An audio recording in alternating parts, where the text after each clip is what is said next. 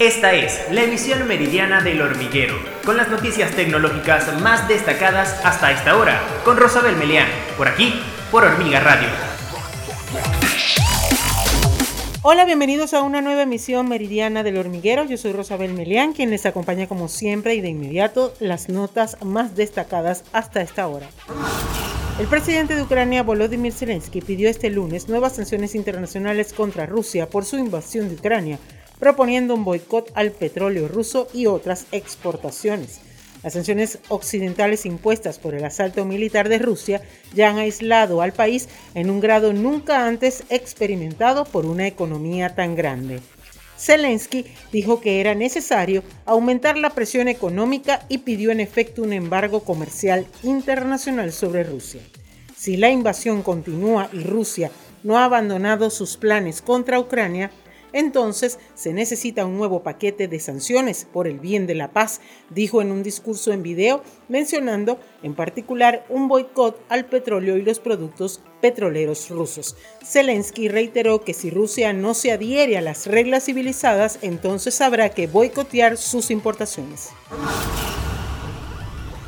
El gobierno de Rusia le comunicó a Ucrania que está lista para detener las operaciones militares en un momento, si Kiev cumple con una lista de condiciones, dijo este lunes el portavoz de Kremlin, Dmitry Pekov. Pekov dijo que Moscú exigía que Ucrania cesara la acción militar, cambiara su constitución para consagrar la neutralidad, reconociera Crimea como territorio ruso y reconociera a las repúblicas separatistas de Donetsk y Lugansk como estados independientes. Esta fue la declaración rusa más explícita hasta el momento de los términos que el gobierno quiere imponer a Ucrania para detener lo que llama su operación militar especial ahora en su día número 12. Peskov dijo a Reuters en una entrevista telefónica que Ucrania estaba al de las condiciones. El aumento de los costos de la materia prima, empeorado por la invasión rusa de Ucrania, podría hacer retroceder el sueño del presidente ejecutivo de Tesla, Elon Musk, y otros ejecutivos automotrices de lanzar vehículos eléctricos más accesibles. Según el analista y pronosticador de Benchmark Mineral Intelligence, Gregory Miller, el aumento de los precios de níquel, litio y otros materiales amenaza con desacelerar e incluso revertir temporalmente la tendencia a largo plazo de la caída de los costos de las baterías, la parte más cara de los vehículos eléctricos, lo que dificulta la adopción más amplia de la tecnología.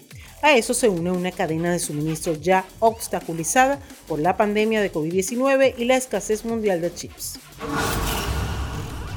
Luego de atacar a Nvidia, el grupo de cyberatacantes Lapsus aseguró haber conseguido una gran cantidad de datos confidenciales de Samsung Electronics. En total, según Blipping Computer, los hackers han filtrado un total de 190 gigabytes del código fuente interno de diferentes teléfonos de Samsung, así como de otras funciones. Como parte de su intento de extorsión, los ciberdelincuentes han publicado una imagen de parte del código obtenido que podría haber sido enviada a varios directivos del departamento de software de Samsung con el objetivo de pedir un rescate. Entre tanto, desde la compañía surcoreana confirmaron el incidente de seguridad y están investigando. Asimismo, el grupo de ciberdelincuentes explicó que obtuvieron el código de fuente del bootloader de todos los terminales de Samsung recientes. Además, el código está relacionado con funciones muy sensibles como el algoritmo de cifrado para la autenticación biométrica o el cifrado de algunas funciones de seguridad. De igual manera, la filtración también incluye supuestamente datos confidenciales de Qualcomm y múltiples repositorios relacionados con Bixby y SmartThings. De esta manera llegamos al final de nuestro resumen informativo El Hormiguero Meridiano. Yo soy Rosabel Melián y les invito a que nos acompañen en una próxima oportunidad.